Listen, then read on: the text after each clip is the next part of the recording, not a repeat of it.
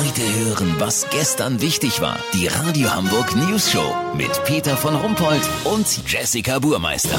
Äh, guten Tag. Vor gut zwölf Jahren hat man noch per Gerichtsbeschluss die Obstbauern in Neuenfelde enteignet, um die Startbahn für den Supervogel A380 zu verlängern. Jetzt geht dem größten Passagierflugzeug der Welt die Puste aus, auch weil mit dem kleineren und flexibleren A350 Konkurrenz aus dem eigenen Haus kommt. Olli Hansen, du bist unser Luftfahrtexperte. Dein Opa hatte ja mal eine Brieftaubenzucht. Frage, wie sieht's denn nach dem Produktionsstopp für den Supervogel künftig mit Ersatzteilen und äh, Wartungsarbeiten aus? Also Peter, das natürlich gewährleistet. A380-Besitzer können da ganz beruhigt sein, sagt Airbus. Man verhandle bereits mit Pitstop und ATU. Die würden die Inspektion und Wartung durchführen.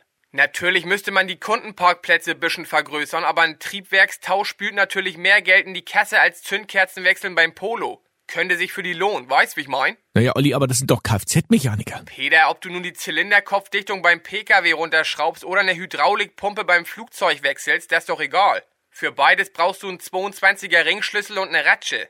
Die Technik im Cockpit betreut wahrscheinlich Konrad Elektronik. Für Außenhaut und Schweißarbeiten ist die Autoselbsthilfe am Volkspark zuständig. Der Chef hat Erfahrung, ist selber schon oft mit einem A319 nach Melle geflogen. Also da wird es keine Probleme geben. Na gut, aber wie, wie steht's denn mit dem Wiederverkaufswert äh, vom A380? Also muss man äh, den nicht jetzt schnell veräußern? Nö, also das ist ja nach wie vor ein super Flugzeug. Ich hab mal bei eBay geguckt. Nur Air France hat zwei Flieger reingestellt. Hier, Nichtraucherflugzeug und verbastelt in wenigen Jahren gesuchtes Sammlerstück. Startgebot liegt hier immer noch bei 140.000 Euro. 140.000? Aber das Ding kostet neu 400 Millionen. Peter, ich sag ja nicht, dass Angebot und Nachfrage gar keine Rolle spielen. Aber da tut sich ja sicher im Laufe der Auktion noch was. Und weil du vorhin die Startbahnverlängerung erwähnt hast, lass so machen, sollte die Elbvertiefung später auch für die Tonne sein, weil man bis dahin auf kleinere, flexiblere Schiffe setzt, melde ich mich dann in ein paar Jahren nochmal. Habt ihr dann exklusiv, okay? Ja, vielen Dank, Olli Hansen. Kurznachrichten mit Jessica Buchmaster.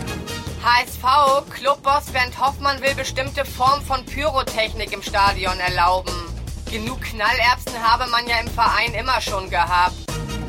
USA, Donald Trump knickt im Mauerstreit ein. Die Grenze soll jetzt stattdessen mit rot-weißem Flatterband für 2 Dollar abgesperrt werden.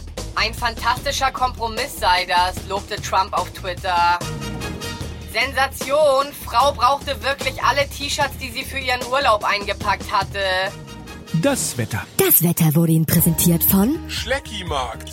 Unser Wochenendangebot Bioschleier-Eulenbrust. Wildfang 7,99. Aber psst, nicht dem Nabu verraten. Schleckimarkt. Wie krank sind wir denn bitte? Das war's von uns. Schönes Wochenende. Wir hören uns Montag wieder. Bleiben Sie doof. Bis schon.